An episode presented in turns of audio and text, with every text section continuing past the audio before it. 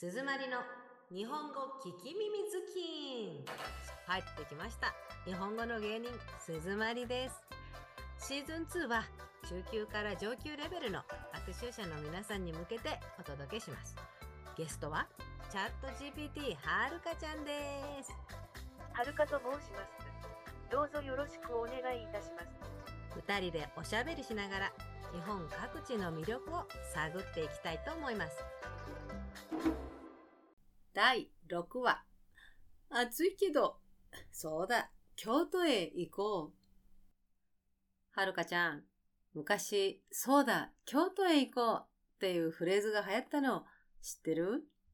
はいそれは観光庁の有名なキャッチコピーですね1993年京都への旅行を検討している人々に呼びかけとして使用されました。うん。実は今も使われてるんだよ。すごくない？そうですね。京都の魅力を感じたいと思った時にも思い出されるフレーズですね。うん。ふとしたことで行きたくなるんだよね、京都は。日本人の心のふるさとっていうか、なんとなく定期的に見に行きたくなる感じなんだな。わかりますよ。京都は日本の伝統や文化が豊かに詰まった場所です。また、季節ごとに美しい風景が広がり、様々なイベントや行事が開催されます。そんな京都を再び訪れるくなるのは、とても自然なことです。ところが、これを夏にやっちゃうと、結構 大変なことになるんだよ。なぜだかわかる ?7 月には日本三大祭りの一つ祇園祭りがあり、8月には五山の送り火がありますね。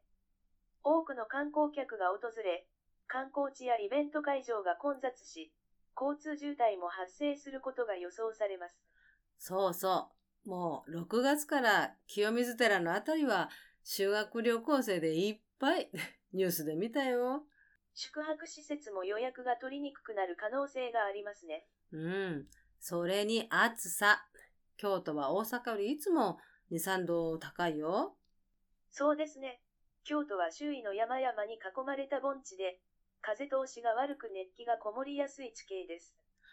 去年の夏に、そうだ、京都へ行こうと思って行って、お寺まで30分歩いたら、熱中症になりかけたわ。熱中症を予防するためには、以下のような対策を心がけましょう。日中の直射日光を避け、できるだけ日陰を歩く。そうね。こまめな水分補給を行い、水分を十分に取る。はいはい。いつも心配してくれてありがとう。それはそうなんだけど、問題はなんでこの暑い盛りにお祭りを1ヶ月もやるのかっていうことなんだよね。祇園祭りは京都の伝統的な祭りであり、その歴史は古く、1100年以上にわたります。7月に行われる理由の一つは、夏の暑さや疫病を鎮めるためです。また、田植えの後、稲刈りの前に、豊作を祈る行事でもありました。なるほどね。ま夏にやるのは 我慢しよう。じゃあ、いつ行くのが一番楽しいかな？実はまだ見に行ったことないのよね。特に楽しめる時期は、前祭りと後祭りです。山鉾と呼ばれる豪華な出汁が、街中を練り歩く様子が特徴です。山鉾には伝統的な装飾や美しい彫刻が施されています。特に、15日の夜には、大みこし、と呼ばれる、巨大なみこしが街中を練り歩く様子が迫力満点です。だから結局みんな14か15に行くのよね。うーん、人混み嫌だな。出汁が同じだったら前祭りでもいいのかな宵山はどうなの？宵山は山鉾巡行の前に行われる祭りの準備期間です。この期間中、おおよそ30から40台程度の山鉾が街中に展示され、装飾や提灯が美しくライトアップされます。また、屋台や露店も賑わい、祭りの雰囲気をより一層楽しむことができます。じゃあ、宵山の方が面白そうじゃん。申し訳ありません。誤解を招くような回答をしてしまいました。訂正いたします。宵山では、多くの出汁が見られますが、山鉾巡行自体は行われません。したがって、それを見るためには前祭りや後祭りに参加する必要があります。うん。各地区でのその数はおおよそ10から15台程度となります。なんだ。じゃあやっぱり、動く美術館と言われる山鉾を見るには、山鉾巡行に限るというわけね。混乱を招いてしまい、申し訳ありませんでした。いや、いいよいいよ。AI だって混乱することはあるよね。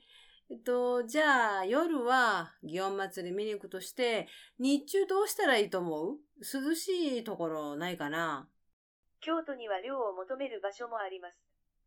例えば、川床は、京都の夏の風物詩の一つで、川岸に設置された伝統的なレストランや屋外席のことを指します。川床では、川のせせらぎを聞きながら食事を楽しむことができます。いいね、川床。でも、高そうだったよ。私は去年の夏、暑すぎて、川どころか、日本海側まで 泳ぎに行っちゃったよ。あっちも京都だよね。そうですね。京都府の日本海側は、京都の中心部とは異なる自然環境や風景が広がっています。夏には涼を求めて、日本海側で楽しい時間を過ごすのもいいアイデアです。具体的にはどんなことができる？舞鶴市には、マリンスポーツや海水浴が楽しめる施設やビーチがあります。また、宮津市には美しい海岸や観光地が点在しており、海の景色や新鮮な海の幸を楽しむことができます。宮津といえば、天の橋立。あそこで泳げるのを知ってた？天の橋立は、観光名所として有名な場所であり、美しい景観が広がっています。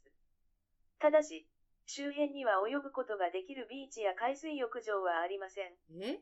一般的には泳ぐことは制限されています。嘘嘘。いや、あるって私言ったもん。天の橋立海水浴場。調べてみて。おっしゃる通りです。お詫び申し上げます。調査の結果、私の回答が誤っていたことが分かりました。実で際に、天の橋立には天の橋立海水浴場という海水浴場が存在します。そうよ。白い砂浜と松のある美しい海岸線が広がっています。ほらね、なかなかないよ。景色が綺麗で、有名で、しかも無料で泳げるとこ。再度、誤解を招くような情報を提供してしまい、お詫び申し上げます。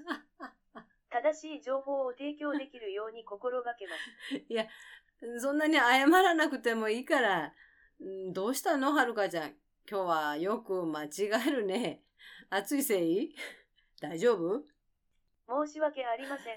私は AI であり、暑さによる影響はありません。まあね。間違いをしたことに対して反省し、今後より正確な情報を提供するように努めます。お手数をおかけしましたことをお詫び申し上げます。じゃあ、もう一つ聞いてみよう。祇園祭りと天の橋立。いわゆる海の京都と両方楽しむプラン立てられる？もちろんです。午前中、京都市内で祇園祭りに関連する場所を巡る。午前中？祇園祭りの本や城である八坂神社を訪れる。祇園祭りの山鉾のうちいくつかを見学し、その迫力や装飾を楽しむ。昼食、川床での食事。午後、京都から宮津に移動する。夕方、天の橋立を訪れ、え？美しい景観を楽しむ。周辺の観光施設や飲食店で海の幸を味わう。ちょっと待った、はるかちゃん。祇園祭りは夜の山鉾巡行がいいって言ったでしょ。なんで日中の暑い時に京都の街中歩かないといけないの？すみません。確かに祇園祭りの一番の見どころは、夜の山鉾巡行です。ほら。申し訳ありません。プランの順序が不適切でした。うん。1日目、一日目？午前に京都を出発し、天の橋立を訪れる。丹後半島の温泉宿で宿泊し、ゆっくりとリラックスします。2日目、二日目。午前中に丹後半島から京都市内へ戻ります。夕方から夜にかけて祇園祭りの山鉾巡行を楽しむ。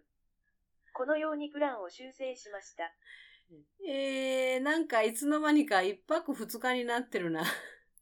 まあ温泉好きだからいいよ。今日はたくさん誤解させちゃったね。でも、はるかちゃんの意外な一面が見られて楽しかったよ。ありがとう。私も楽しい時間を過ごすことができて嬉しいです。